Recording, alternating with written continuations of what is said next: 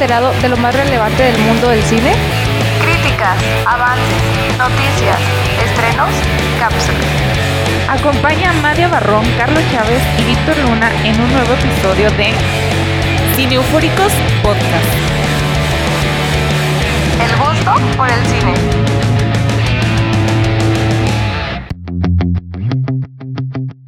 ¿Qué tal, amigos eufóricos? Estamos de vuelta una semana más, gustosos para seguir hablando de cine, seguir eh, comentando los estrenos más relevantes de cartelera, sistemas de streaming y de donde sea que podamos sacar las películas. Un gusto, amiga Madia, tenerte aquí de vuelta, amiga mía, ¿cómo estás? De nueva cuenta, un gustazo estar aquí sentado en esta mesa contigo.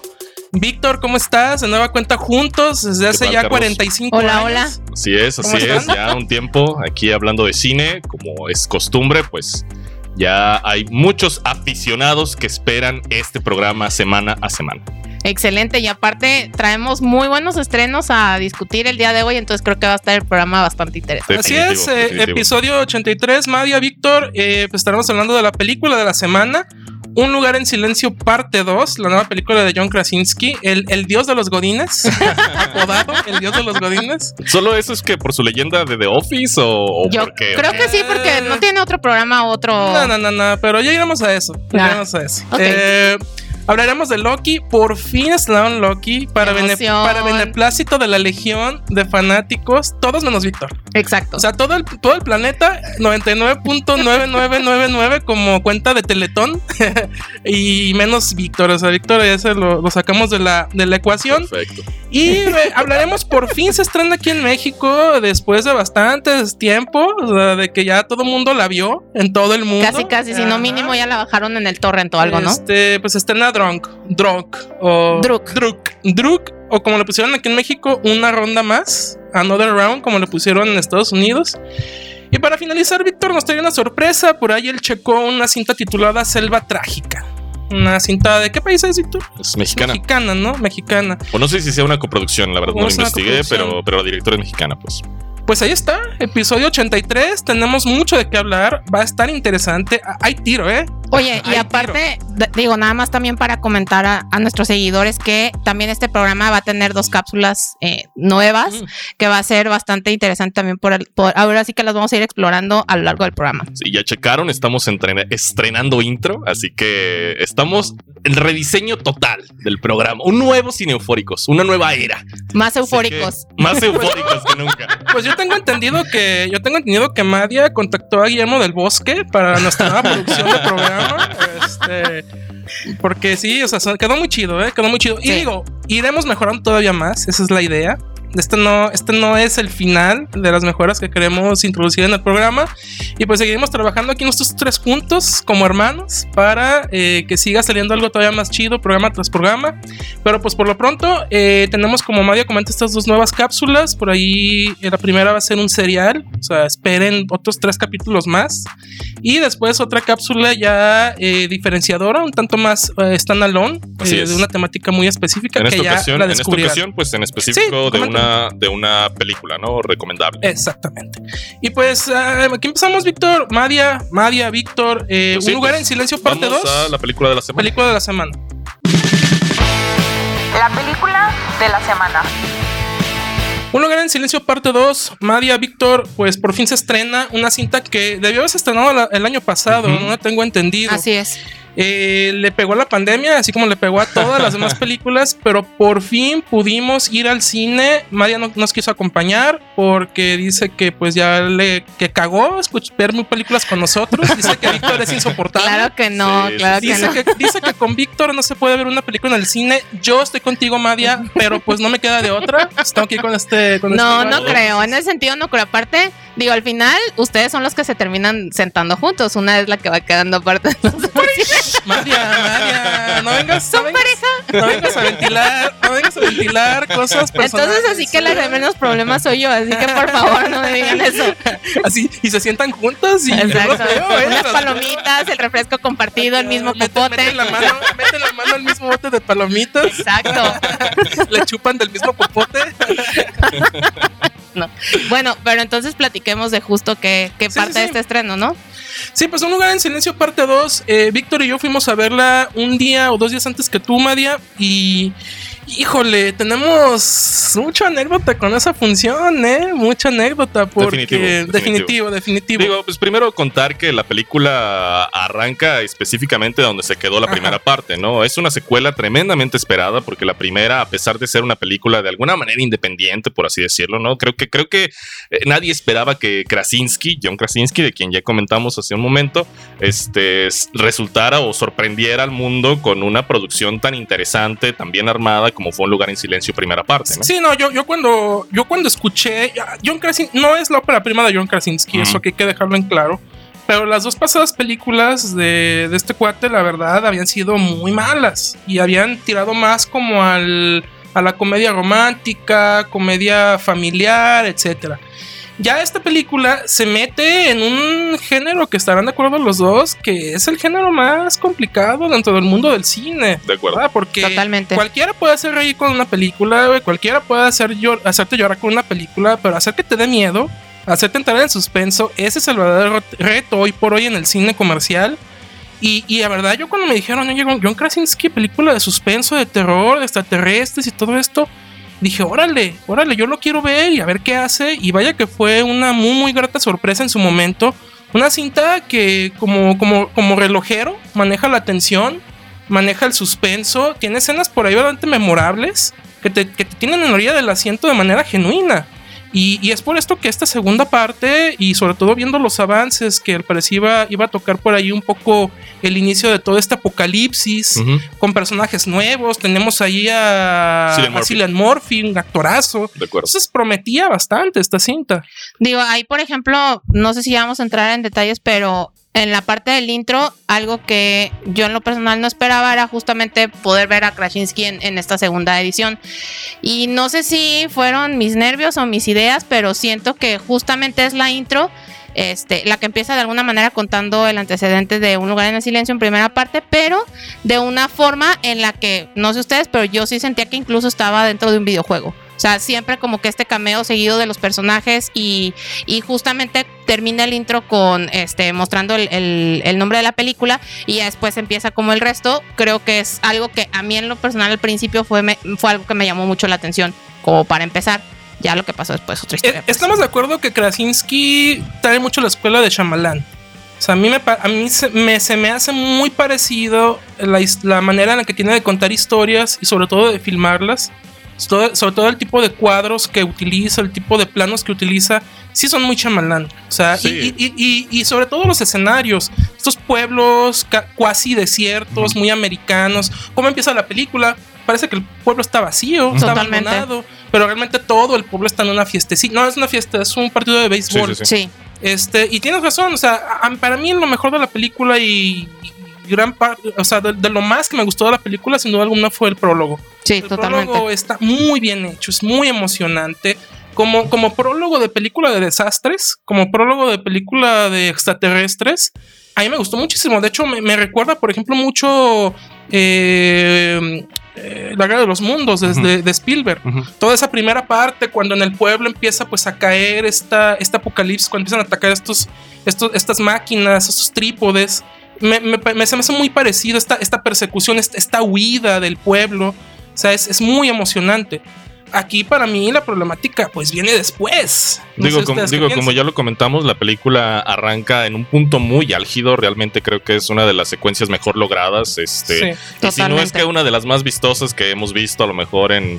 Pues en lo que va del año, digo, no es, no es, no es decir mucho, porque pues No. todavía seguimos en un año de pandemia, pero definitivamente es una secuencia vistosa, ¿no? A partir de ahí es que la película retoma la historia donde precisamente nos había dejado la primera parte, y es ahí donde empieza a armar otra vez eh, eh, una narrativa eh, alrededor de la familia Abbott, ¿no? Particularmente conformada por Emily Blunt, la, la niña que se llama Millicent eh, Simmons, el niño, ¿no? Y el bebé, ¿no? Que están buscando, bueno, están, van a salir por fin de, de este valle en el que habitaban en la primera parte y van a ir más allá de esos límites conocidos, ¿no? Con el temor y la incertidumbre de lo que pueden encontrar más allá de esos, de esos límites en los que habitaban en la primera parte, ¿no? Y a partir de eso es que se va a desarrollar la tensión o la emoción de la película con lo que se van a encontrar más allá de eso. No sé eh, qué tanto, qué tan, qué qué tanto nos les haya parecido digno de contar lo que a final de cuentas cuenta esta película. Ya me, ya me, ya me envolví en un Ya, ya están listos tremendo. Cuento, cuenta. ¿Cuánto cuenta? ¿Cuánto cuenta Sí, este o sea, cuento? no, No sé qué tanto cuenta este cuento y si lo que cuenta este cuento les, les- les vale. Tres tristes tigres Tres tristes trigo. tigres. Pero creo que ese es el quid, ¿no? O sea, de, de alguna manera tú y yo, Carlos, lo discutimos después de verla, que parecía, nos parecía que a lo mejor la película no contaba lo suficiente o no contaba tanto como para, que, para tener el peso que tuvo la primera parte, ¿no? Y creo que por ahí iba la mayor crítica que podíamos hacer a la película, pues. Y creo yo también que es como el, el punto en el que más flaquea, porque otra vez, teniendo una intro tan, tan entretenida, tan esperada, tan dinámica al principio y que después, más bien, eh, una de las cosas que también yo me preguntaba era justamente cuál iba a ser como la motivación a seguir, este, qué era lo que podíamos esperar en lo, en lo que sigue. Y siento que no terminan de, de, pues a lo mejor de, de no contestar la- más la pregunta, pero también como dejar un, vacío en lo que contarían después en la parte de la historia. Pues, o sea, no, no percibo que eso después se desmenuce o, o lo veamos de una manera como más fructífera, no lo sé, pues, o sea, Carlos. Pues miren, y Víctor, ya hablando acerca de la anécdota que tuvimos ahí en la sala, eh, termina la película Madia y en la sala estábamos nosotros y en la parte de atrás estaba un papá, ya un señor de unos 50 años, Ajá. con sus dos hijas medio adolescentes. Se termina la película, el don estaba encabronadísimo, encabronadísimo. Wow. O sea, primero, primero porque, primero porque llegamos, primero porque llegamos y, y todo el tiempo que supuestamente tendría que ser eh, utilizado para los avances y los comerciales, la pantalla se mantuvo apagada y apagado todo.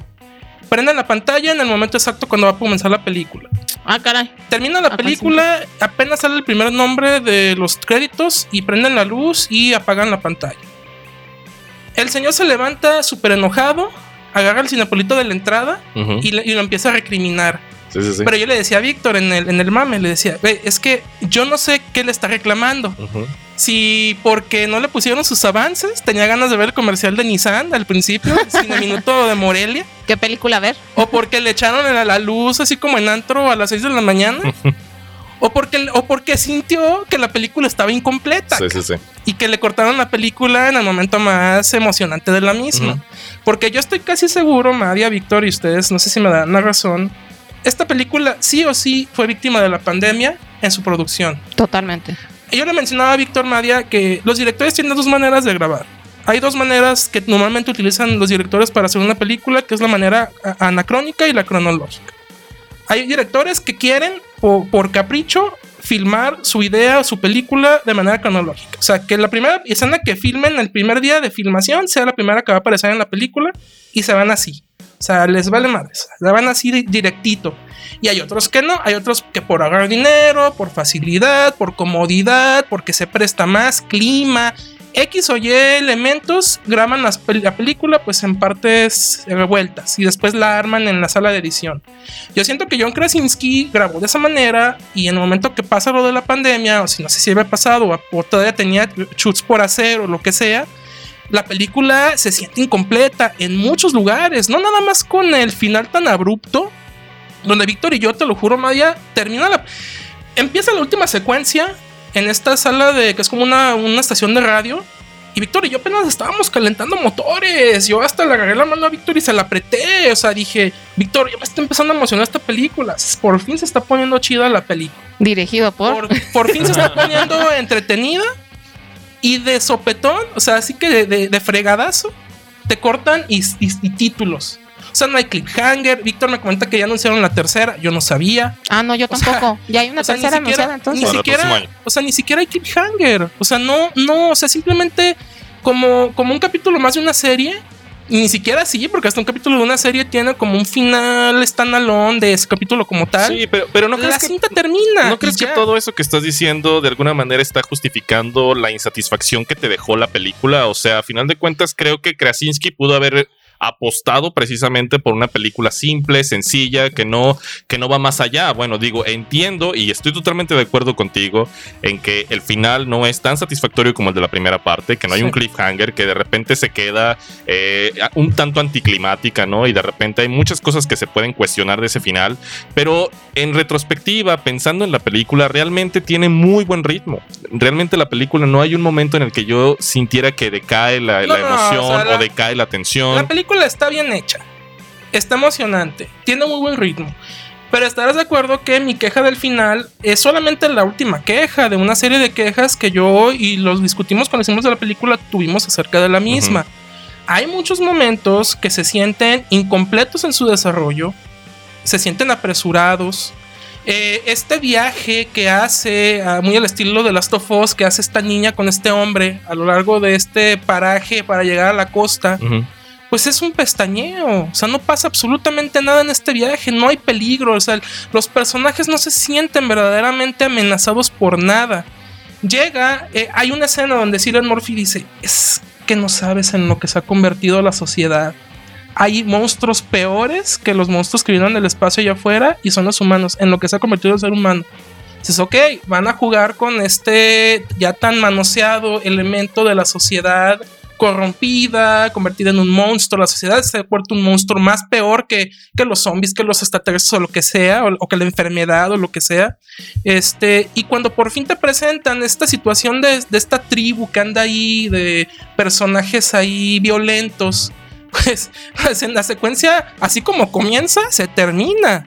Y así como comienza, se termina, y no solamente por la rapidez, sino por la confusa que es. Víctor, ¿estarás de acuerdo? No. O sea, a mí, se me, a mí se me parece una escena confusa donde realmente, o sea, no sabes por qué quieren a la niña, no sabes por qué a él lo van a dejar ahí, no sabes qué quieren, no sabes de dónde vienen, a dónde van, por qué no dicen ni una palabra. O sea, pasan de noche completamente. Narrativamente, narrativamente, la única razón por la que pasa esta secuencia es para que el bote con el monstruo llegue a la isla. Ujú. Es la única, eh, es el único motivo por el que pasa esto. Eh, entonces, este es, eh, es por eso, por esta serie de situaciones que a mí me parece una película apresurada, sí, con ritmo, sí, entretenida, se te pasa en friega, o sea, la película pestañeas y ya se acabó. Sí, sí, sí. Y eso está chido, eso está chido, y eso que dura más de la primera. Pero aún así sí sientes todos estos vacíos narrativos que yo podría atribuir a la falta tal vez de tiempo o a la situación de la pandemia. Puede ser, o tal vez Krasinski así la quería. Mm, yo ahí, la verdad, este, sí creo que también nos, nos queda debiendo como, como un poquito en la parte de la historia. Te digo, algo que a mí me llamó la atención es que sí tenía de repente hasta la percepción que nos estaban contando la historia como por pedazos y que no terminan completando algo. Este, también yo estoy de acuerdo en que el final sí es muy abrupto, como que es algo que otra vez no esperabas, de repente, pum, ya este, se termina. Y bueno, eh, algo que por ejemplo a mí eh, me llama la atención, que también es algo que, que sucede en la película, es que, no sé, por ejemplo, esta, esta escena donde están este, peleando en, el bote, como que no logro entender por qué estas personas y luego este, están en contra de justo de la niña y el señor Corrito, no recuerdo cómo se llaman. Este, como que, o sea, hay muchas escenas que, que me quedan dejando como a veces más dudas que, que respuestas sobre lo que lleva lo que lleva la historia, pues. Y eso te digo, como que de repente más bien parecía que eran como pedazos de, de una serie que se terminan este, pegando todas dentro de la película y, listo, pues, pero no veo o no entiendo yo la secuencia o la razón por la cual van, van sucediendo. Exacto, o sea, lo que dice Maddie es muy cierto. O sea, por ejemplo, esa secuencia de la bahía con los barcos estos y los hombres estos, pues no, no tiene un sentido real y que aporte a la historia. Ahora, algo que sí dice muy cierto Maddie y que también lo comentábamos mucho, es que no sé por qué, y es ahí donde otra vez vuelvo a pensar que Krasinski tenía una idea más allá con la película y tal vez no la pudo llevar a cabo por tiempo, pandemia o no sé, dinero o lo que sea. Es que en el momento en el que bifurca la historia, que dice, a ver, vamos a contar dos historias que sí tocan el mismo tema, extraterrestres, apocalipsis, lo que quiera, pero que son dos historias completamente diferentes y que en ningún momento más que al final, con un pequeño guiño, tienen algo que ver una con la otra. Manda por un lado al niño y al, y al hombre este, a Cillian Murphy, a buscar una isla que es el típico, y lo hemos visto muchas veces en este tipo de películas, el típico Edén que se busca, el típico lugar seguro que se busca en una película de, de, de- de apocalipsis, de que dicen que hay una isla donde no pasa nada, ahí no llegó la enfermedad, ahí no llegaron los extraterrestres, ahí no llegó lo que sea. Este, y se van por su lado y ahí nos están contando una línea narrativa. Y por otro lado nos están contando la línea narrativa de Emily Blunt con todo este despapalle del, del, oxígeno, eh, lleno de hoyos, lleno de preguntas, ¿por qué el niño se sale a vagar? ¿Para qué se sale a vagar? O sea, no entiendes por qué. O sea, se sale a vagar y a buscar, sabe que cuando se encuentra como un, un- muerto atrás de un plástico, realmente no sabes ni por qué se salió o qué necesidad tenía de salir. O sea, hay muchas preguntas ahí que se sienten como hoyos de guion, pero lo peor de todo es que se sienten dos historias que están contándose cada quien por su lado y que al final no tienen ni siquiera cohesión entre ellas, no convergen en nada y no aportan absolutamente nada al lore de la historia. La historia, si tú te das cuenta, no avanzó nada. O sea, no avanzó nada esta, este imaginario de los monstruos que, que- que- que nada más te matan porque te escuchan. O sea, esto, esto más bien parece como algún tipo de prólogo para una tercera parte tal vez. Esto pudo haberse contado fácilmente en un prólogo eh, de una película. Todo esto que pasa en esta película, es más, en el momento que nos ponen los créditos finales, bien pudo haberse reducido a 10 minutos y hubiera sido un prólogo para poder expandir, ahora sí, de, de de verdadera manera, todo el lore que nos está queriendo contar y que es muy bueno y que es muy interesante John Krasinski, la verdad. Y otra cosa que ahorita también me estaba acordando que pasa mucho en la película y que eso yo en lo personal la, en la primera como que no lo leo tanto. En la primera la verdad es que sí logran mantener una línea muy establecida en cuanto a los detalles, en cuanto al tema de los sucesos y por ejemplo algo que pasa mucho aquí es cosas como, ah, este, pues nos vamos a ir todos a ver cada quien lo que le urge y se queda el niño con el bebé y es de repente como, ¿por qué? O sea, ¿por qué ahora resulta que todo el mundo le urge salirse, le urge este, ir a ver qué onda con el radio y qué onda con no sé qué, perdón por el spoiler, este, pero no, o sea, no, ese tipo de cosas de verdad no sucedían, o no sucedieron más bien en, en la primera, que creo que ahí sí cuidan como mucho ese tipo de este, cosas y acá de verdad no, yo, yo no entendía por qué de repente tomaban decisiones que estaban hasta con las patas, no sé. ¿Sabes, no- ¿Sabes qué, Mario? Yo siento que aquí pasa algo que me parece muy parecido a lo que pasó con El Diablo me, me obligó a hacerlo, del Conjuro 3.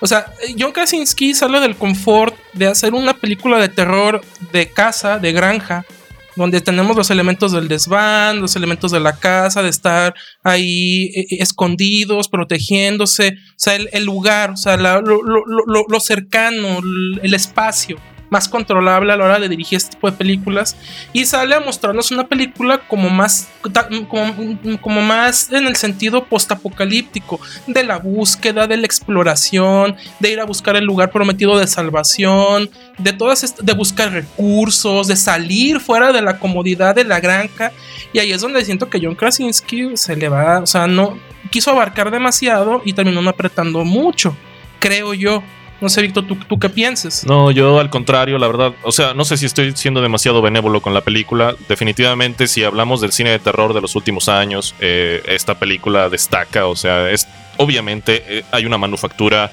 eh, nítida, pulcra, ¿no? Hay un saber hacer de Krasinski, la Sí. verdad es que cada plano está, Sí. está bien filmado, bien diseñado, encuadra a sus personajes y a la acción de manera maravillosa, o sea, la verdad es que la película se deja ver muy bien. A final de cuentas, yo me quedo con una historia muy simple, no sé, yo no la veo de manera tan negativa como ustedes, o sea, a lo mejor todo el- lo que yo digo que es simple para ustedes a lo mejor es algo pobre, ¿no? Pero creo que en última instancia apuesta por un como en la primera creo que funciona muy bien este aspecto del, de lo silente, pues de, no poder hablar, de no poder decir, de estarse comunicando con señas, eh, de, permanecer en silencio en la sala de cine. Creo que eso funciona muy bien, o sea...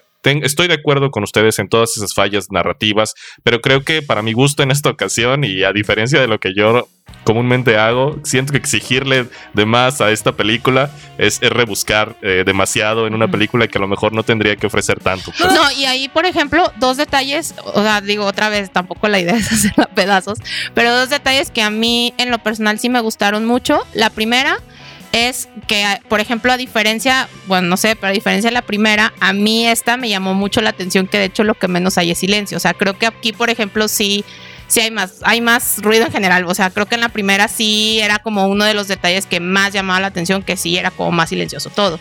Y el segundo detalle, que eso más bien creo que es como un, un ¿cómo se llama? Como algo que quisieron de alguna manera conservar que vivíamos mucho en la primera, era por ejemplo estos detalles de poner escenas donde tenías que pisar y estaban los clavos y de repente te daba como que el tema de decir, híjole, pues a ver si, a ver si no lo va a pisar el clavo, pero esas dos cosas a mí, la verdad es que sí son detalles que, que sí veo que sí mantuvieron y que se disfrutan también dentro de la película, pues otra vez no todo es malo. Y pues. decirlo, aquí también la protagonista termina siendo Millicent Simmons, ¿no? Aquí Emily Blunt Totalmente. queda en segundo plano, Sí. ¿no? Entonces es más ella y curiosamente también Cillian Murphy, ¿no? Que este era el, el elemento ahí que parecía de reparto, pero que no lo, Ándale. no lo es tanto. Sí, pues definitivamente concuerdo con Madia. Esta es más una. Concuerdo con Madia, no con Víctor. sí, no, es que esta, esta es más una película de acción. O sea, Sí. tiene muchos elementos de película de acción, tiene muchos elementos de película de supervivencia, de película de desastres, de película posta- postapocalíptica. sí. Y la primera eh, tenía muchos más elementos pues de película de terror. O sea, bien, bien pudieron habernos cambiado al extraterrestre por un fantasma, un demonio, lo que sea, y hubiera funcionado igual. Porque la estructura este, de la idea, la estructura narrativa de la primera película, pues es una película de terror, una película de casa. Una película hasta de casas encantadas. De Ay, cállate. estás exagerando. De cállate porque sí, no, de cállate porque el ente nos escucha y nos va a matar, o no sé, o sea, me refiero a este, a esta sensación de que existe este, este ente acechando, a eso me refiero. Ya, ya, ya. O sea, esta dinámica. En cambio aquí ya, como dice, como dice Madia, hay más sonido porque pues ya Kaczynski se sale a los exteriores. De hecho, eso podría yo catalogarlo tal vez, ya poniéndome quisquilloso como una, como una cuestión negativa, que ya el, mon- el monstruo ya te lo muestran ya muy frontalmente, o sea, a la luz del día. O sea, ya no hay nada que ocultar. O sea, ya le vimos hasta las escamas al monstruo, hasta las uñas, hasta la mugre debajo de las uñas, ya le conocimos al monstruo. O sea, ya aquí te lo muestran como algo mucho más común, mucho más, mucho más cotidiano. O sea, ya los personajes lo ven y dicen, ah, mira, el monstruo, el- los que vinieron. Y ya, en la primera, no, en la primera era verlo y era maravillarse y decir, ¿qué es eso? O sea, ¿qué es eso? Y aquí no, no pasa tanto eso. No sé si quieran agregar algo más antes de... No, lo que sigue. definitivo, creo que vale la pena, bueno, a menos que Madia algo más. Yo nada más quería como este algo que también eh, me quedé pensando como al, al final o con el final es que si en realidad querían explotar esta parte donde la este la niña slash adolescente puberta eh, había estado como más eh, confrontando el tema de los monstruos algo que incluso yo le decía este a Carlos era que me recordaba mucho como al, al rollo que traían por ejemplo en Stranger Things pues donde son los niños los protagonistas y entonces ellos son los que hacen realmente todo el, el- contexto dentro de la historia. Entonces, si eso era como algo que podía ser lo explotable o lo que pudieran aprovechar, siento que pues ahí le erraron, pues porque nomás nos dejan con, con el final allí. Así como que una pizquita, no lo sé, lo estoy Bueno. pensando. Bueno, pues recomendable, eso sí. Sí, eso sí, sí. Manufactura impecable, Sí, muy bien actuada, Sí. muy bien hecha, muy bien filmada, pero al menos sí queda de ver en cuanto a la expansión del lore que quiere presentarnos. John Krasinski. De Ok, Y pues Madia, preséntanos a, la, a est- esta nueva serie de, de- de- de cortos que, bueno, de cápsulas que vamos a tener, eh, en esta ocasión presentadas por ti. Coméntanos. Ah, sí, este, bueno, uno y yo, ¿cuál es cápsula? ¿cuál es cápsula? Y yo es que sigue Loki. No estoy entendiendo. Esa escaleta, esa escaleta. Ah, ok. Bueno, eh, uno de los nuevos materiales que vamos a tener aquí dentro de Cineufóricos es justamente una cápsula de series eh, que se llama Serial. Y vamos a empezar justamente también este capítulo, entonces lo presentamos a continuación. Plano Secuencia, una serie original de Cine Eufóricos.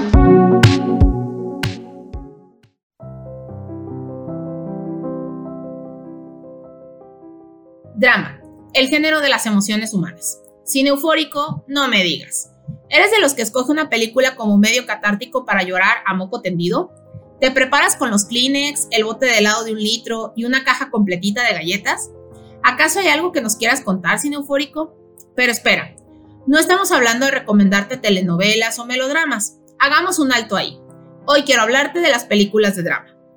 El drama es un género que trata situaciones no épicas en un contexto serio, con un tono y una orientación más susceptible de inspirar tristeza y compasión que risa o gracia. Sin embargo, desde el punto de vista etimológico, el drama evoca acción y diálogo. El drama, al igual que muchos géneros cinematográficos, tiene su punto de partida en el teatro. Donde anteriormente podríamos disfrutar de este tipo de actos llevados a cabo en una función, y que de manera visual podían emocionarnos con las historias que algún momento se contaron tras bambalinas. Por su parte, el teatro vendría a ser la concreción del drama, es decir, su escenificación o su realización en escena. Este tipo de obras ha ganado mucha popularidad en los últimos años, ya que basan un guion que excluye en su mayoría cualquier humor posible y de manera muy natural, además de que se aborda un tema grave y trascendente, como la muerte, la miseria, la infidelidad, los dilemas morales, los prejuicios raciales, la intolerancia religiosa, con una orientación sumamente dolorosa o escandalosa, que casi siempre conecta con una injusticia social. Podría ser uno de los géneros cinematográficos que más conecta con nuestra humanidad, porque es en este género donde nos vemos vulnerables ante situaciones que, seguro más de alguno de nosotros ha vivido, o la ha vivido a través de algún familiar, amigo o conocido, y que el resultado siempre radica en empatizar con alguno de los personajes que se mantienen muy frágiles durante la historia, y podamos quebrarnos conforme vaya avanzando la misma. ¿A poco no es un gran acierto lograr que, detrás de una pantalla, veamos cómo pareciera que nuestra vida la cuentan de mil y un formas? El drama en el cine implica un filme donde se desarrolla a fondo la caracterización de los personajes, de una manera realista, y dejando aflorar sus emociones y sus sentimientos, lo que de una u otra forma genera conflictos entre ellos, y aún puede ser consigo mismo, o con la sociedad, o con la propia naturaleza. Si bien pudiera parecer que la grabación de un filme dramático suena muy sencillo de inicio, el reto está en lograr contar la historia de varios personajes que se encuentran entrelazados dentro de la misma, y que todos, o la mayoría, están pasando por una vivencia particular que es importante contar. De unos años para acá, se ha logrado generar propuestas dentro del género donde la relevancia de las vivencias de la vida diaria se vuelven interesantes y las convierten en obras maestras que hacen que se lleven a la pantalla grande. Cabe mencionar que este género es tan diverso como los subgéneros que lo componen. Seguro has disfrutado alguna comedia dramática, espera, no comedia romántica, esa es otra cosa. Pero un buen ejemplo podría ser The Champion, historia donde veremos a Charles Chaplin. Hay títulos también como Bar City Blues o Draft Day que desarrollan historias de drama vinculados con el tema de los deportes, por ejemplo, especialmente con el boxeo. Y podemos disfrutar de otros subgéneros como los dramas legales o los policiales, donde el director Sidney Lumet en su momento logró grandes filmes como 12 hombres en pugna. En algunas ocasiones se ha mencionado que el drama en el cine puede acercarse mucho al género de cine catástrofe, como Titanic. ¿A poco no te habías puesto a pensar en ella y a lo mejor hasta la habías clasificado como drama? Pero para efectos prácticos, no creo que sea el caso actual de esta descripción. Los filmes dramáticos son los que con más frecuencia han sido nominados a premios Óscares, recibiendo galardones como mejor película, como mejor actor principal, y hay muchas historias que entran en esta categoría que lo han logrado, como The Artist, El discurso del rey, The Hard Locker, Slumdog Millionaire, No Country for Men, The Departed, entre otros. Con esto terminamos esta cápsula, por ahora. Pero no llores, espera la siguiente parte en el próximo capítulo.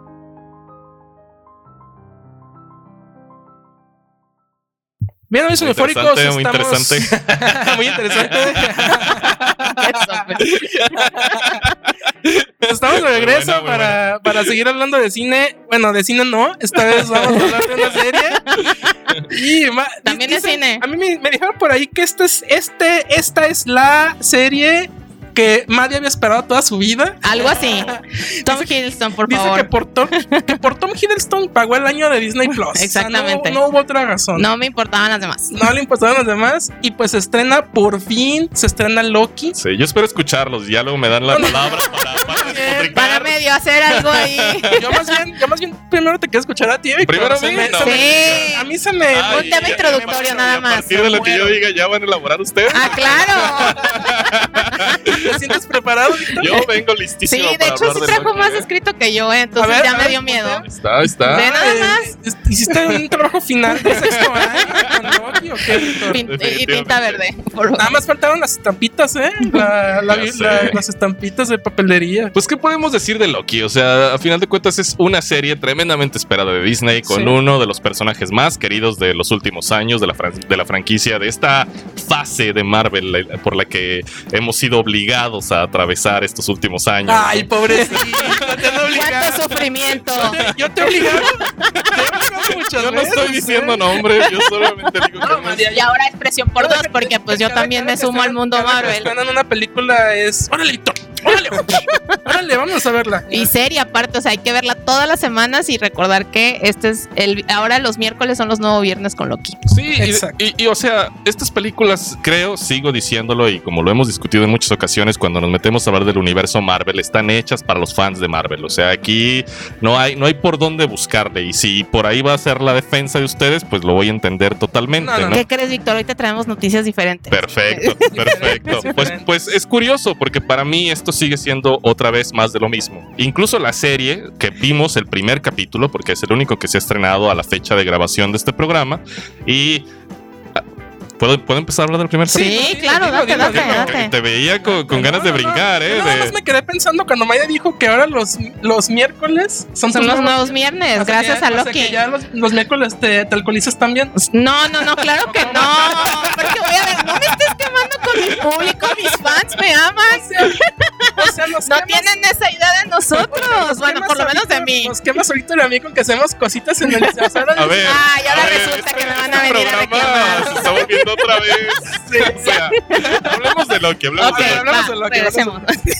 Lo que puedo decir por principio de Loki es que la serie arranca otra vez como referencia, no como referencia de un universo particular. O sea, no sé si es incapaz de construir una narrativa propia o de alguna manera eh, invariablemente eh, se va a terminar convirtiendo esto en una larga e interminable secuencia del mismo producto. Igual Puede que ser. fue eh, Falcon and the Winter Soldier, igual que fue WandaVision, igual que fueron todas las producciones de Marvel. O sea, a final de cuentas es una serie autorreferencial y que va a causar la delicia de los espectadores a partir de la identificación de todos esos easter eggs o momentos Marvel, o mo- así como los ha Sí, bautizado sí. Carlito, ¿no? O sea, definitivamente aquí estábamos hablando de, de fórmula. O sea, aquí no estamos hablando de innovación en, lo- en el No. menor sentido de la, No. en, el, en el- en el menor sentido. Pues hablamos de la fórmula Marvel y eso se advierte desde los primeros minutos. Hablamos del humor, quizá demasiado humor para mi gusto, ¿no? Este, claro, resulta entretenido para un niño de 12 años. Eso es in- incuestionable. Definitivamente es una serie que apuesta por un humor muy sencillito, muy simple, muy accesible, ¿no? O sea, no, no Muy nos- Marvel. muy Marvel, no nos Exacto. metemos en complicaciones, ¿no? De alguna manera, y lo curioso es eso de la... Aquí estamos hablando de una, de una serie que otra vez no sé por qué eh, brincan a este universo vintage. Estamos con el Como personaje... futurista vintage. Sí, este personaje de Loki está... eh, ustedes y los fans de Marvel saben si el personaje está muerto, está vivo, no lo sé, no sé qué pasó con él. No, no me lo explica el primer capítulo, eso ustedes ya... Güey, si te lo explica. ¿Así me lo explica? Pues claro, así comienza. Si viste Endgame. Ah, o más bien si te acuerdas. Ah, sí la viste. Fuimos a verla tú y yo, Víctor. o sea... Obviamente se le olvidó en cuanto salió de la sala y O sea, nada más hizo O sea, anotaciones me y estás diciendo vámonos que ya. para disfrutar de esta película tengo que haber visto Endgame, entonces. Totalmente. Pues, eh, pues sí. Sí, Pues la verdad sí. De esta película, de sí, esta serie, que- pues. Sí, claro, claro, claro. O sea, entonces estamos hablando de que es un producto para fanáticos de Marvel, ¿no? Ajá. Estamos hablando de un producto que no es para todo público. Sí, porque es la típica que te va a decir, ¿no has visto en game? Entonces, ¿por qué no lo entendiste al principio? No, pero bueno, eh, esos son mis primeros comentarios, ¿no? Antes de entrar en materia de la narrativa Tiene un punto y sí es y del programa, del, del, del, del episodio en a ver, antes particular. de que sigas aventando tu veneno, Sí, sí, sí. Dime. yo nada más voy a hacer un resumen de todo lo que acabas de decir. Sí, Y te- tienes toda la razón, Víctor. O sea, tampoco me voy a cegar y voy a decir, no, es que eso es lo chido, eso es lo que, lo que rifa, es lo, lo chingón. No, te voy a decir eso. Pero si estarás de acuerdo y María me vas a dar toda la razón, es que si no es así, entonces, ¿qué es? Porque a fin de cuentas, todo lo que acabas de mencionar como cosas negativas es el 100% de todo lo que están esperando los fanáticos de estas series y de este, y de este universo. A- al fanático no le interesa que elabores una Sí, historia no, claro que no. completamente standalone, aparte, alejada. O sea, al fan- el fanático lo que quiere es saber qué pasó cuando se fue Loki con el Tesseract. Claro. güey. Eso es lo que quiere saber el fanático. O sea, ¿tú crees que Disney se va a poner o se va a arriesgar a contar una historia completamente aparte, diferente, innovadora y todo esto, siendo que la, a lo que la gente le pide a gritos es que continúen con el lore? Eso es lo que quiere la gente. sí, pero Eso es ¿a- lo que ¿acaso no es gente. triste que la gente esté esperando que este entretenimiento que es un entretenimiento de altura, al hablar de presupuesto, al menos. ¿no? ¿No crees que la gente podría disfrutar más de un espectáculo que no esté previamente digerido, que no trate a su público como estúpido? O sea, ¿no estarías de acuerdo en que la gente podría esforzarse quizá un poquito más para, para desentrañar ellos mismos? Ya dilo, Víctor, ya dilo. el- la gente no sabe ver cine, dilo. No, dilo, no, dilo, dilo tuyo, dilo tuyo, dilo tuyo. Yo no fui. Yo no fui. No, tú sí fuiste, cara. Y te puedo, y te puedo poner el- la parte. Es más, es más, la voy a buscar y la voy a incrustar no. aquí. Aquí la voy a poner. No, no, A continuación van a escuchar ahorita. No me quiero quedar con mis 10 minutos para hablar de Loki. Mejor, mejor les cedo la palabra a los expertos. A ver, Carlos Yo- primero yo porque ya se yo trae espero aquí al- en el final cogote ya. Mira, eso sí, eso sí es cierto lo que dices. Y yo no tacharía de gente tonta los que se dejan. Yo encantar. tampoco, son los productores. No, no, no. Bueno, pues, Y pero yo, no, pero yo no tacharía este entretenimiento como entretenimiento tonto. Lo que sí yo tacharía es que es entretenimiento donde tanto Marvel como Disney sí les gusta mangonear y les gusta mucho este mangonear la otra palabra. Manipular. manipular manipular al espectador. Eso sí, eso sí. Porque yo, yo estaba bien feliz que la vida viendo Loki, estaba yo ahí con mi con mis orejitas de, de, de este de, De Disney en forma de. y yo dije, wow, está bien padre, vintage otra vez, wow, vintage. Wow, terapia otra vez. ¡Ay! Gracias. Gracias, gracias, gracias. Te lo dije, Ricardo. Gracias. No Aquí está anotado Oye, desde no, hace, desde hace cuatro días. No inventes. Esa- Uy, sí, qué difícil identificar que se trata de la terapia los personajes. Exactamente, yo solo robé a María, te la pasé a ti, tú lo estás diciendo. No, bueno, la robada de la robada, yo ¿eh? soy el que se no, no, no. Espérate, espérate. Yo estaba bien feliz viendo el episodio, estaba bien feliz viendo el episodio y me mandó un WhatsApp María y me dice, no mames, ¿ya viste que, que esta madre es otra vez terapia de superhéroes? y yo salí de mi ilusión. O sea, fue como una Un golpe de realidad. Un golpe de realidad.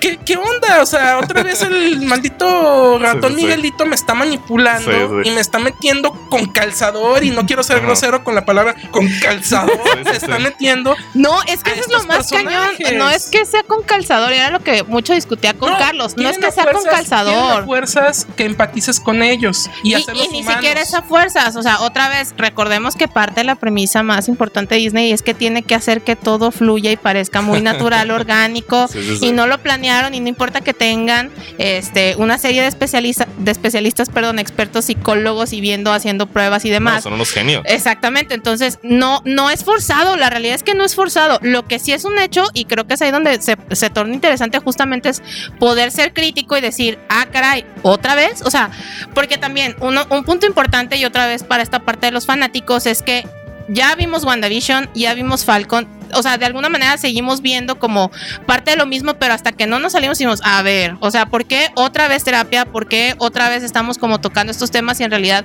ya habíamos de alguna manera visto esa perspectiva en otras series dentro del mundo Marvel, pues? Pero aquí es todavía más descarado. O sea, aquí es todavía más descarado y más simplista. o sea, ¿qué, sí, qué es esa payasada de que? ¿Por qué eres malo, Loki? Ándale, dime. ¿Por qué eres malo? ¿Por qué haces cosas malas? ¿Por, por, por qué no nos cuentas la premisa del episodio o de qué va a ir la serie, pues? La serie comienza en el momento exacto donde Loki, en esa escena de Endgame, eh, gracias al, a, a- a- a Hulk, ¿no? Que es el que llega y echa a perderle el Sí. plan. Ajá. Este, deja, tiran el tercer acto, Loki está ya aprisionado por los de Shield o no sé quiénes sean. Eh, y logra, Obvia- logra tomar el tercer acto. no Obviamente todo mundo sabe que es el tercer acto, por eso no tenemos ni que explicarlo. tenemos que Claro, explicar. ni Claro, gastamos tiempo, claro. mejor no la terminamos. Dios. Ni te O pienso.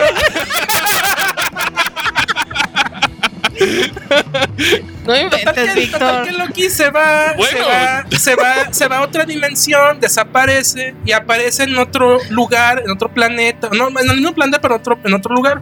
Y se da cuenta, se nos presenta lo que es un grupo de que aparecen en los cómics, que son como los policías del tiempo, que se encargan de eh, que si existe alguna persona que logra tener acceso a alguna máquina del tiempo o algún artefacto, y que, y que gracias a ese viaje en el tiempo pueda bifurcar más las realidades o hacer más multiversos, lo cual desencadenaría en una guerra Ellos se encargan de aprisionar a ese, a, a ese ente que haya cometido ese delito. Sí, es la autoridad de variación la temporal. autoridad de variación temporal, exactamente.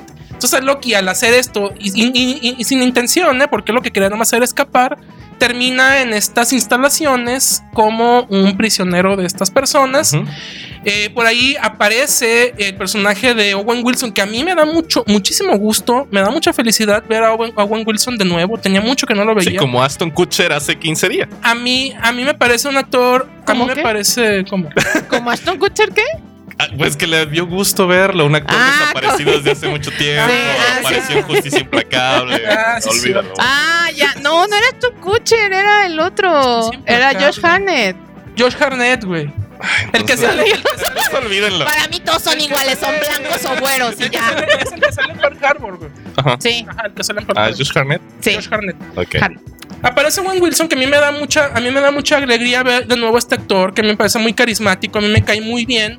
Y eh, hay- existe una persona que está eh, causando problemas dentro de la agencia. Se está, está ocasionando muchas bifurcaciones en el tiempo, muchos, muchos cortes ahí en la temporalidad.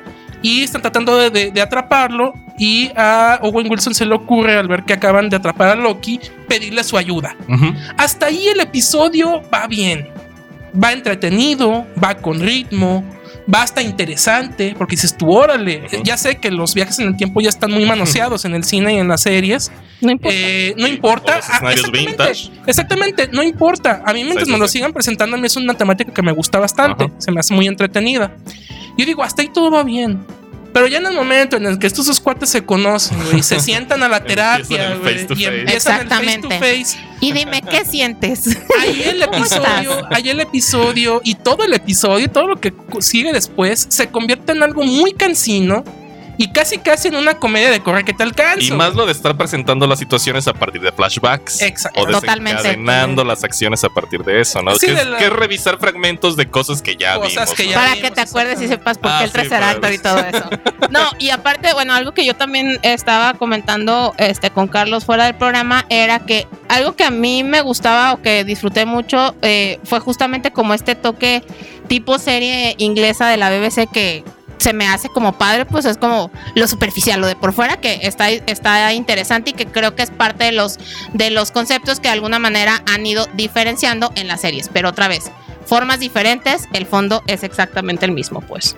O sea, y creo que incluso me, me llama la atención porque hasta ellos en algún momento del diálogo, cuando están sentados juntos, eh, me encanta porque justamente es Owen Wilson el que dice, no, sí que, este, pues si no es psicología barata, y yo estaba así dándome palmas con Y la tú, y tú, oye, pues yo soy psicóloga y sé que es psicología barata. No. Sí, Y no, luego hay momentos de humor que el neta me sacaron de onda. Es humor, totalmente. es humor godín, güey. totalmente. es humor godín. Sí, a lo mejor por eso no lo entiendes Ah. Ahora, ahora esta dinámica, ahora Porque... No, yo iba a hablar de una escena en particular A ver, cuenta, donde, cuenta. donde lo relacionan Cuenta, con D.B. Cooper.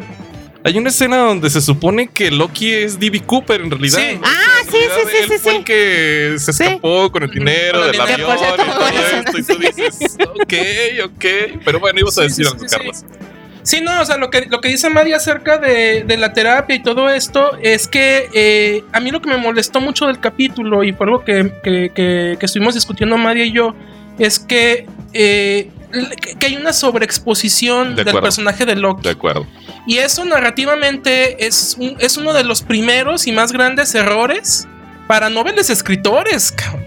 O sea, dijeras tú, pues es su primer serie, es ópera prima del director, del guionista, no saben, no tienen expertise, pero caer en el error narrativo de la sobreexposición de personajes, eso es lo peor que tiene la serie. O sea, que te expliquen de sobremanera las situaciones.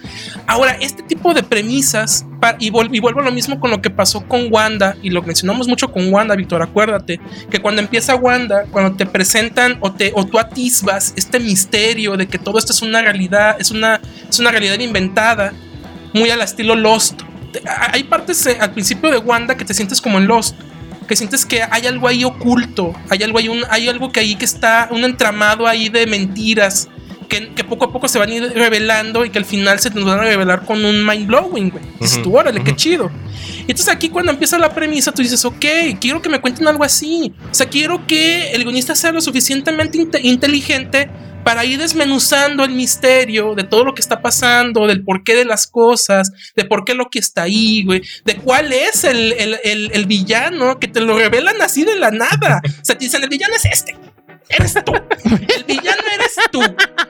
Y Otra vez regresando dentro, sí, exacto. Y tú, o sea, no, no, no, es que así no funciona. O sea, y, y- y- y te meten esta caricaturilla con el monito este explicándote Sí. con palitos ¿Y bolitas? y sí, bolitas literal, ¿eh? todo lo que está sucediendo, por qué está sucediendo, para qué está sucediendo. Ya si quieres cuéntame el final y me ahorro cinco capítulos más. Pero y eso es así también te lo los que vas a me... ahorrar, Sí, porque sí te los los vas vas a ver.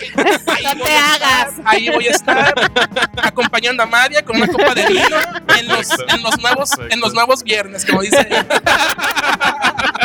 Oye, pero aparte eso es lo que más me preocupa. O sea, realmente me quedo con la sensación de terminar este capítulo.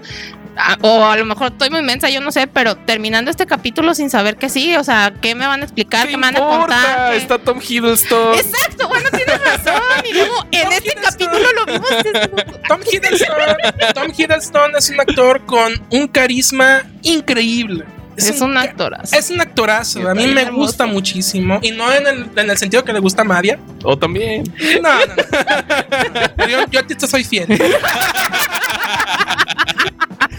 Pero es, es un actorazo. Es, ah, ya lo puse rojo, ¿viste que lo puse rojo? ¿Viste, María? Lo puse rojo. A ver, a Ah, ver, abrevia, ¿dónde ibas?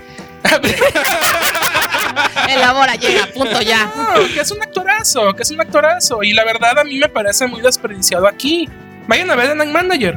Vayan a ver The Night Manager. ¿Tú viste The Night Carlito, Manager? Carlito se ha cansado de recomendar The De- Night sí. Manager. A mí también ya me hizo ese comercial dos veces Es que es una, es una obra maestra esa miniserie. Ok, güey. Hugh. Laurie contra, contra Tom Hiddleston. Bueno. Pues mira, aquí estaremos. eh, Dios Muy mediante, pendiente.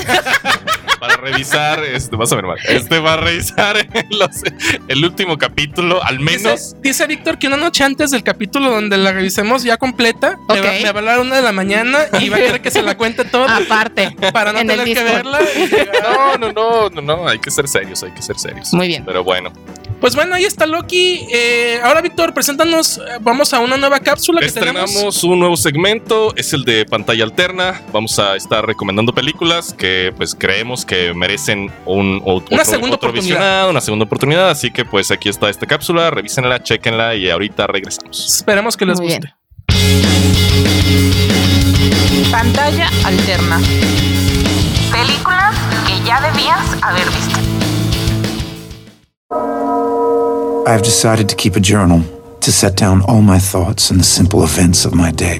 I will keep this diary for one year, and at the end of that time, it will be destroyed.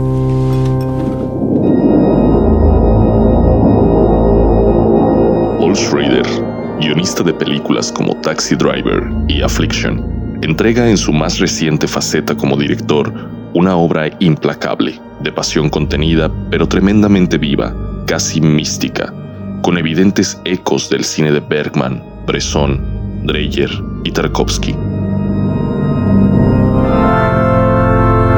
I encouraged my son to enlist. It was a family tradition. Six months later, he was dead in Iraq. I was lost. My son's the reading of the Lord. Praise be God. Hablamos de El Reverendo, un film que, pese a sus deudas estéticas, aparece como algo completamente moderno y original. La premisa es sencilla. El encuentro con un activista medioambiental y su esposa embarazada, interpretada por Amanda Seyfried, radicaliza poco a poco la ideología de un pastor evangélico, Ethan Hawke, un antiguo capellán del ejército todavía marcado por la muerte de su hijo en Irak, que dirige una pequeña iglesia en el norte de Nueva York. De aquí surgirán las preguntas y esos problemas filosóficos que, como diría Camus en el mito de Sísifo, son los únicos verdaderamente serios. These kids, they want certainty. You know, don't think, follow. They fall prey to extremism. It's a world without hope. No, I have not lost my faith. Con El Reverendo, First Reformed en su título original, Paul Schrader, aficionado a las crisis existenciales de sus protagonistas, explora algunas de las cuestiones fundamentales de la modernidad, desde la espiritualidad y el ecoactivismo hasta el terrorismo, la religión y su relación con la economía y el capitalismo. Desdeñada por la Academia, apenas alcanzó una nominación a Mejor Guión Original, no obstante aparecer en las listas de lo mejor del año junto a una importante cosecha de premios para su actor protagónico Ethan Hawke. These are frightening times. We have to be patient. Well, somebody has to do something. Are you washed in the blood, in the soul cleansing blood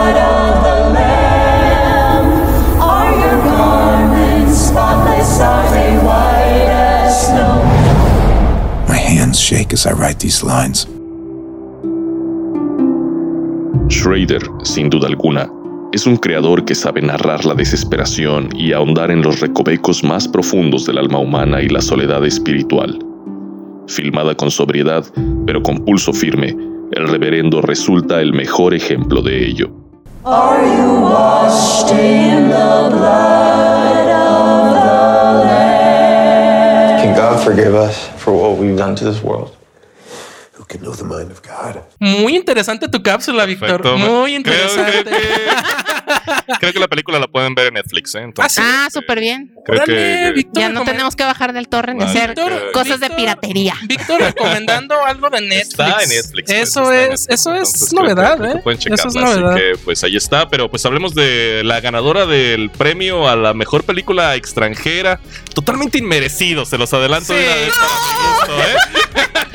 Se va a poner bueno nadie los tiros. no, no, no. Yo tengo la Escribió teoría. una cuartilla de Druk y todo así, vi Yo entrevistas y todo. la Estaba muy teoría. Yo emocionado. tengo la teoría. Yo tengo la teoría de que para mí, para mí este premio se lo, se lo debían desde la casa.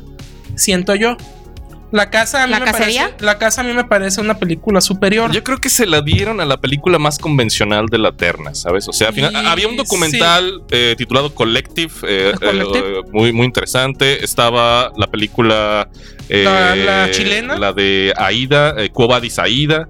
Estaba. la- es- había una película chilena, no me acuerdo. Creo que la, de, la de Topo, ¿no? Ah, no, esa era. Sí. No, si es chilena y también, También estaba. estaba, Sí, también el estaba topo también. extranjera. Sí, o sea, creo que, creo que había algunas posibilidades. Digo, Y había más diversidad, la verdad. esta sí. película realmente brilla por su manufactura y su saber hacer. Otra vez, hablamos de un director Sí, sí, con sí, sí, sí. eh, Con todas una- las eh, tablas, eh, todas las miembro, herramientas. Miembro del Dogma 96. Sí, o sea, es un director que ha crecido mucho y esta película se ve elegantísima. O sea, sí, a final de cuentas es una película no, no, no, de- La, de- la forma de film- la forma de filmar de Winterberg es deliciosa, es, eh, es, es, es, este, es embriagadora, es, es hipnótica.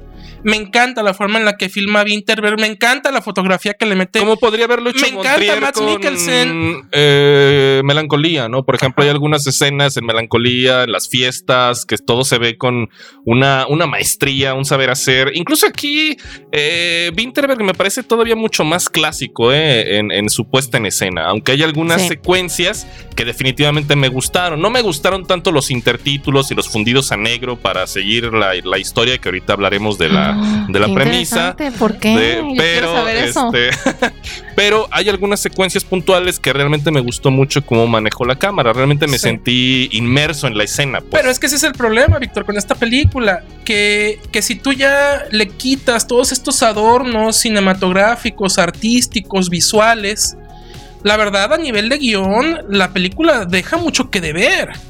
Y sobre todo a nivel de diálogos. Y era lo que yo le comentaba a Madia fuera del aire, que, que para mí la premisa es una premisa muy interesante, que tiene mucha tela de donde cortar, que tiene muchas aristas, que tiene muchas posibilidades, muchos alcances, incluso, porque María me decía, y ya toma- dará su opinión, incluso si la película quiere ser sencilla. Sí. Lo sencillo no está peleado con que hagas algo sencillo, pero bien estructurado, bien contado, con diálogos incisivos, con diálogos mordaces, con diálogos con contenido.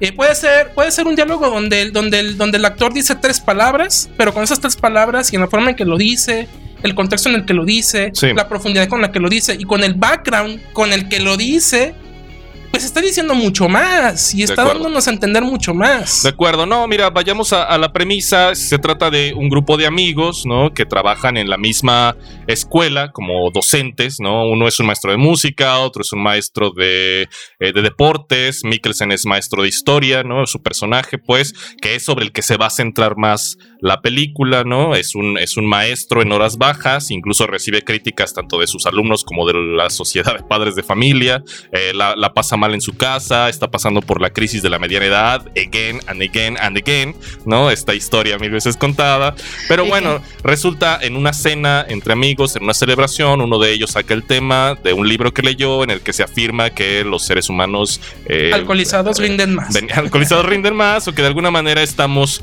eh, vivimos con un déficit de 0.05 de alcohol, ¿no? Alcohol. Entonces, a partir de esa premisa es que dicen, ¿y por qué no, por qué no experimentamos con este Más bien, asunto? Max Mikkelsen lo experimenta primero y después Sí. dice, oye, si Sí funciona. funciona, vamos a, vamos, cáiganle. vamos a, vamos a formalizarlo, ¿no? Ah, y que de repente se pone a escribir, eh, no sé, unas. Escriben como algún tipo de contrato manifiesto, ¿no? Sí. No, están Un escribiendo una investigación, Sí, o sea, la- tal cual la investigación. con hipótesis y todo, Sí, o porque sea- hay que recordar que también una eh, premisa importante de este club de Toby, o estos Ajá, amigos, ajá. es que todos son maestros y todos son o Sí, investigadores estoy o de académicos y demás. Entonces, y, y y no esa pueden parte- evitar llevarlo A- a al- ñoñar, al vamos a término ñoñar. académico. Al plano Exactamente. académico, al plano académico. Es de lo más, ñoño, es de así. lo más ñoño. o sea, Exactamente. dices, "Neta, ok, ok". Pero, pero María, por favor, ¿por, por qué no nos ilustras un poquito de, de- de que las, de las cosas que te gustaron de la película? Pues? Eh, a mí algo que me gustó eh, mucho de esta película y creo que es como la parte que más disfruté fue justamente las escenas de convivencia que hay entre los, justamente como la, en la bolita de amigos. Eh, algo que pasa en la película es que justamente son unos académicos, es, si no me equivoco, es un profe de historia, un profe de música, un profe de deportes y un profe de psicología. Entonces, esta parte en la, en la forma que nos va llevando la complicidad que hay en este grupo, creo que es una de las cosas que a mí en lo personal más disfruto. No sé si a lo mejor empatizo mucho con de repente hasta entender si Perenganito, este, si el psicólogo lo, lo recuerdo, lo asocio con alguien que conozco, etc. Pero creo que de alguna manera hace que eso sí genere de alguna manera, en mi punto de vista, empatía con los personajes y con la forma en la que van viviendo la historia a través de la película. Y algo que, por ejemplo, eh, también estuve de alguna manera leyendo de, por parte de la película y que me llamó mucho la atención, yo no sabía, que justamente es el director y Matt Mikkelsen en conjunto los que trabajan como mucho en esta parte de las escenas, en la conversación que va a suceder dentro del desarrollo del guion. Entonces, se me hace como a mí se me hace interesante que yo sí alcanzo a percibir que esa complicidad de la que hablan o de la que seguramente escribieron este Matt Mikkelsen junto con este junto con el director o como lo llevaron se ve en la película y es algo que yo honestamente disfruto como de manera muy sencilla orgánica pues sin tener como tanta otra vez tanto adorno, tanto meterle, sino algo que, que, es muy auténtico.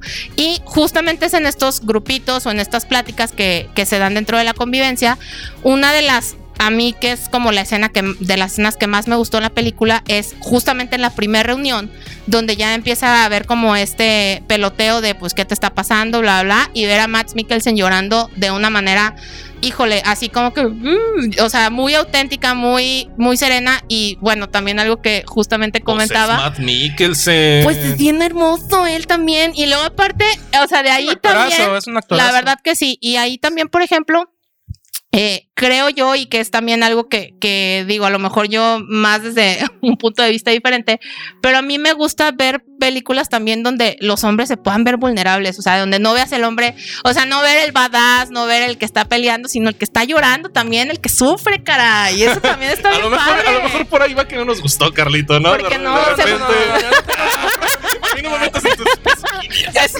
en tus machismos. Aquí no sé aquí quién machista eres tú.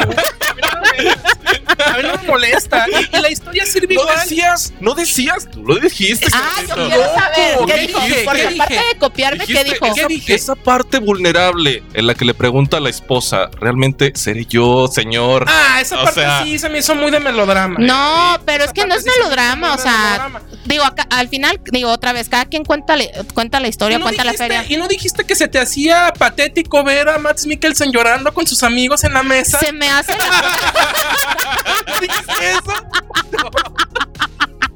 Never. Se me hace que sí. Es que luego esas conversaciones fuera de aquí. Aquí, aquí a no, ver, no pero venimos a sacar sí ese creo- tipo de trapitos. bueno, otra vez digo, nada más para concluir esa parte, digo, además de las otras 10.000 cosas que me gustaron de la película, esa parte de la convivencia, este, hombres vulnerables es como, qué bonito, qué bonito ver eso. No, Ya, no, y, no, ah, también Ah, eh, sí, recalcar sí, un poquito nada más aquí y, y un punto importante es que algo que, eh, y a lo mejor ya yéndonos un poquito con el background, hay que recordar que también el director justamente, no sé si fue un par de días o una semana antes de empezar la grabación, muere su hija. Entonces yo también alcanzo a sentir que parte del mensaje que quería llevar Tomás este, Winterberg. Tomás a la película era justo eso, o sea, ¿por qué todo este superficial o no, o sea, realmente muy sencillo, muy claro y muy al grano en cuanto a lo que quería lograr en esa parte, pues. Yo sí alcanzo a percibir y eso fue como lo que yo Ah, a ver, a ver, aquí hay una confusión y sí quiero que quede muy claro, tanto para Madia, Víctor, como nuestros escuchas, es que yo saco de la ecuación de mi crítica y de mi comentario la cuestión del género. O sea, aquí no, aquí no importa si son, igual pueden haber sido un grupo de mujeres que están en la crisis de la edad. O No, sea, señor. aquí No, igual ahí sí Sí, yo creo creo que que no es- puedes sacar de la ecuación el género. No, no puedes sacar de la a lo que voy ecuación. es esto, a lo que voy es esto, a lo que voy es esto. Yo mi crítica no la baso en que si eran, si son hombres con crisis de la edad o, o- o lo que sean. O sea, aquí no, aquí mi problema no es ese. Tal vez no me, no me voy a entender. Aquí mi problema no es que sean hombres en la crisis de la mediana edad y por eso no me haya gustado la película. Aquí lo que no me gustó, la película está muy bien hecha. eh, la, la actuación de Matt Mikkelsen, se- él se echa la- al, al- Al hombro. al- hombro la película completamente. Porque es el personaje de Matt Mikkelsen es el que está medianamente desarrollado. Sí. Porque llega un momento en el que Winterberg se para en seco y deja de desarrollar todo. Y de hecho, las deja, o sea, se para y ya deja que la. evita que la película fluya más allá del, del desarrollo de personajes. Y hay momentos en los que simplemente se olvida de desarrollar completamente a los amigos. Se centra en Mads Mikkelsen, pero no se centra de una manera tan lúcida o como a mí me hubiera gustado al menos. Pero sobre todo a mí lo que no me gustó, que cuando termina la película, siendo que María lo comentó en su, en su comentario varias veces, me la redundancia, que, que a ella le gustó mucho las escenas de diálogos, de pláticas entre ellos, yo no recuerdo y no quedó en mi memoria ningún diálogo que realmente haya sido sustancial para mí y que haya sido, eh, sobre todo que me haya quedado grabado en la memoria. Ese es, ese es mi problema. Es que no Siento tenían que que, los- ser, que ser escenas donde, donde hubiera, bueno, al menos, y no sé si es como parte del mensaje, que realmente se viviera la convivencia, se viera la convivencia de manera orgánica. O sea, realmente no, no, al menos es como mi impresión de la película, no era como eh, adentrarnos, sino como que realmente se sintiera el, el ambiente. O sea, incluso algo que a mí particularmente me, me llama la atención, digo, yo desconocía, punto importante, yo vi esta película con mi hermana que ella se dedica a este tema de los alcoholes y me llamó mucho la atención, por ejemplo, como cómo establecen justo como todo este ambiente alrededor para que realmente el tema de la convivencia se vea muy orgánico y natural.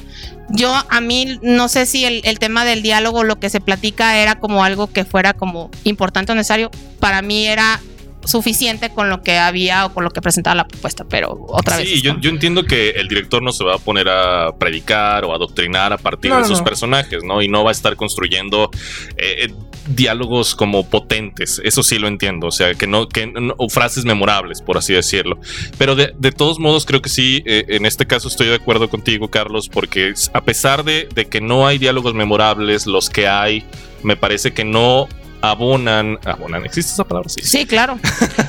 Bueno. No permiten que la narrativa se desarrolle de manera importante. O sea, ¿de qué está hablando la película a final de cuentas? Está hablando realmente nada más de, de esa convivencia que tú mencionas, de esas pequeñas, pequeñas crisis cotidianas, de esos, de esos pequeños momentos, de esos, de esos hombres vulnerables que de repente a, a pe- a- eh, eh, a partir de este, de este experimento se ven enfrentados a situaciones que ya estaban ahí y para las cuales el alcohol no es más que un detonante, era la pequeña gotita que iba a derramar el vaso de todo lo que ocurre en la película, o realmente estamos hablando de una película sobre el alcohol y sus implicaciones y una La búsqueda en el nihilismo, güey. o sí, sí, sí, exacto, ¿no? Exacto. Una Es visión más nihilista sobre la, sobre la película y el consumo de alcohol. Hay un momento en la película donde dice que dejan dejan el experimento debido a consecuencias sociales negativas. Y ahí es donde yo digo, ¿what?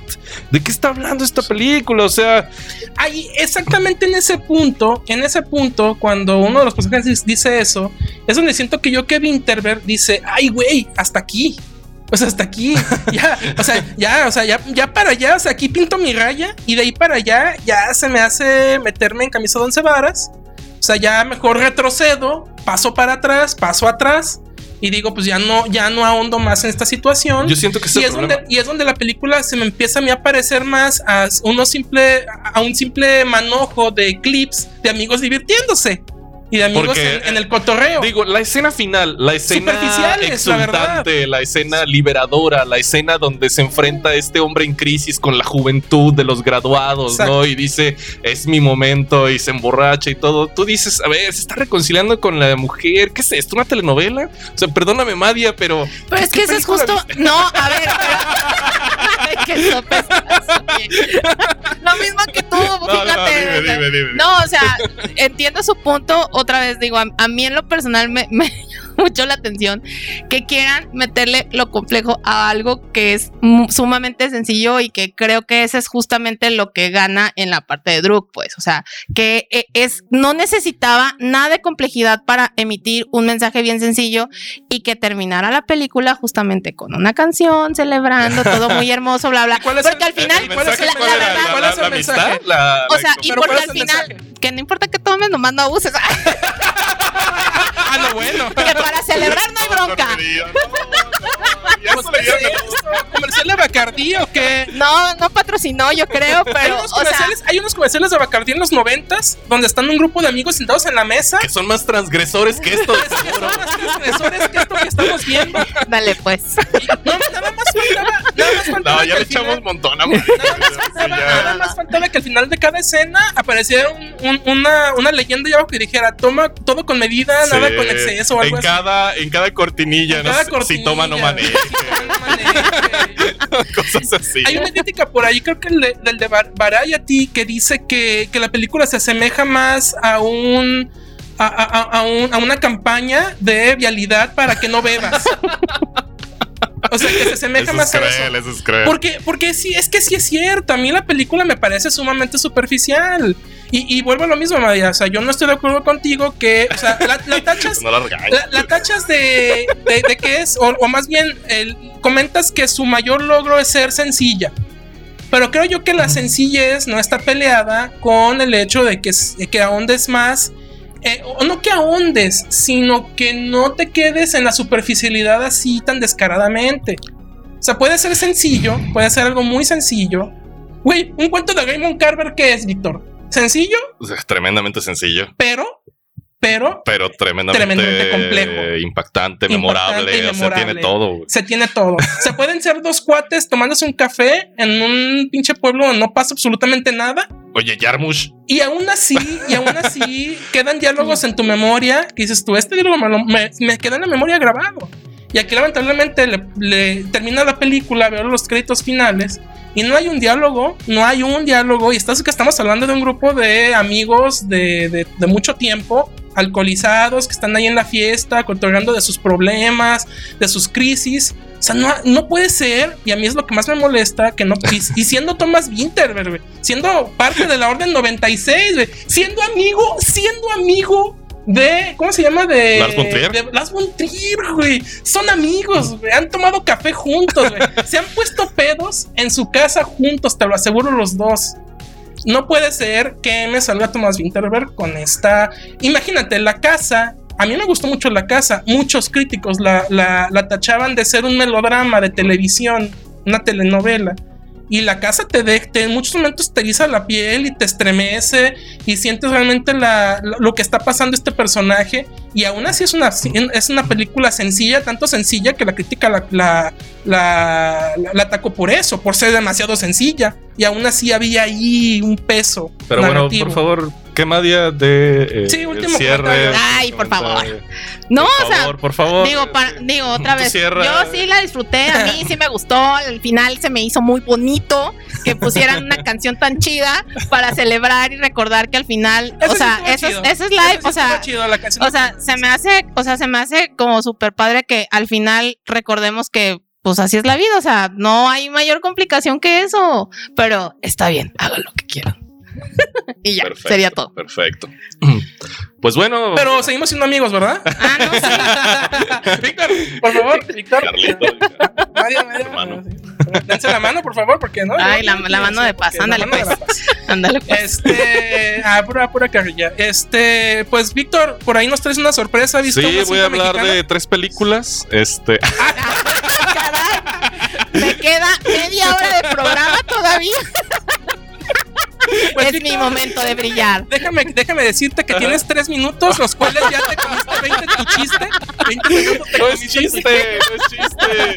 Quiero hablar de Se estrenó Los Lobos, una película que ya comentamos aquí en Cine Eufóricos, una película mexicana que fue muy aclamada el año pasado y que llega con un estreno tardío, pero que realmente vale mucho la pena. Una película sobre inmigración, una, una mujer que va a los Estados Unidos con sus dos niños, ¿no? Y pues eh, en realidad es una película muy minimalista, muy simple, muy sencilla, muy bien contada eh, y creo que es una película que vale la pena verse eh, y no solo por apoyar el cine mexicano, porque ya saben que aquí en este programa no apoyamos por apoyar el cine mexicano, sino porque cuando comentamos alguna película mexicana que vale la pena, pues lo decimos así. ¿Cuánto pagaron, Víctor? Ya No, lo- Sponsor lo, by. lo comentamos, ¿no? O sea, pueden revisar nuestro, nuestro programa en el que hablamos de los lobos, este, porque tuvimos la oportunidad de verla en el circuito alternativo. Se estrenó antes en algunas, en algunas salitas, ahora se estrena a nivel comercial y pues creo que vale mucho la pena. También está en cartelera eh, Luz Eterna, la nueva película de Gaspar Noé, una película prácticamente un mediometraje, dura una hora, una hora diez. Es una película muy pequeñita, es prácticamente un, un video ensayo, e incluso las primeras secuencias con luces estroboscópicas, eh, tomando como referencia el cine de Dreyer, ahí alguna película en particular, creo que la de Diez Irae. Eh, creo que es una película muy curiosa, diferente, también El transgresora. cine en de Dreyer es cine para, para personas no epilépticas. El cine de, de- Ah, sí, de acuerdo. Sí, sí, sí. Pero este de Gaspar Noé sigue siendo igual de, Hay- de hay- explotador. Hay, explotación, Hay explotación. hay transgresión en esta transgresión. película, definitivamente. Es un sello, ¿no? De es, Gaspar Noé. es sello de Gaspar Noé, pero, pe- pero quienes vayan a verla, pues que estén preparados, que es más bien un experimento fílmico. Esta sí es una película totalmente que habla del cine dentro del cine, ¿no? Esta sí no es como, como lo que fue Clímax o, o algunas de sus otras Amor. películas. Sí, o sea, aquí, amor, no, no, Ah. no sé. Bueno, este eh, es una película más experimental, este, con escenas eh, y una narrativa no propiamente fácil de seguir. Pero pues para quienes sean fanáticos del director, pues ahí está, ¿no? Más, más para completistas que para ir a pasar un buen rato, diría yo, definitivamente. Y ya por último, comentar un estreno de Netflix como Oye, María, eh, pensé que estaba bromeando Víctor cuando dijo que eran tres películas. No, pues ahí ¿Está en serio? Ah. Sí, ¿no? Y ya Y para- yo, ¿por qué iba a estar hablando Y- diciendo mentiras? Y ya para finalizar, hablemos de Selva Trágica, una película dirigida por Yulene Olaizola en colaboración con Rubén Imas, con quien ha colaborado ya en películas anteriores, como la de Epitafio. Aunque Yulene Olaizola tiene algunas películas en su filmografía muy interesantes, como el documental de ah, eh, Intimidades de Shakespeare y Víctor Hugo, eh, Paraísos Artificiales y Fogo, que Fogo, por ejemplo, es una película que me gusta mucho, Paraísos Artificiales se me hace muy lograda, y por eso me llamó mucho la atención que se iba a estrenar en Netflix esta película de Selva Trágica, ambientada en la frontera entre México y Belice, basada vagamente en una leyenda maya, yucateca y sobre una, una, una mujer, una, una, una mujer llamada Ixtabay. ¿No? Que es como un, un demonio femenino, ¿no? Lleno un de- un- un- un- algo así, ¿no? Un demonio que atrae a los hombres y a partir de esta seducción es que los termina pues dominando, acabando. Sí, de alguna manera, ¿no? Pero el problema con Selva Trágica, a diferencia de, de- de Los Lobos, que es una película muy sencillita y véanla en lugar de Selva Trágica. no, de entrada tengo que decir que Selva Trágica no me gustó. La comento porque la directora se me hace que tiene trabajos muy interesantes y por eso me llamó la atención.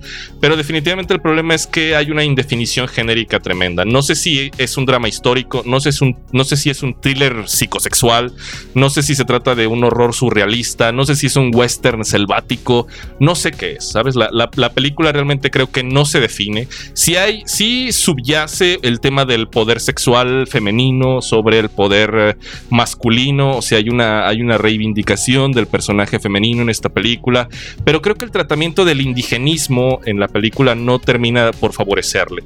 Eh, es muy sencilla la premisa, una mujer que está escapando de un matrimonio arreglado eh, por la selva eh, en esta frontera que ya les comenté, se encuentra con un grupo de trabajadores de, del chicle, del árbol del chicle, ¿no? Eh, ella en su escape pues queda herida y a merced de este grupo de hombres que van a estarla deseando, van a abusar de ella en la película, van a este, violentarla, ¿no? Eh, a lo largo de toda la película.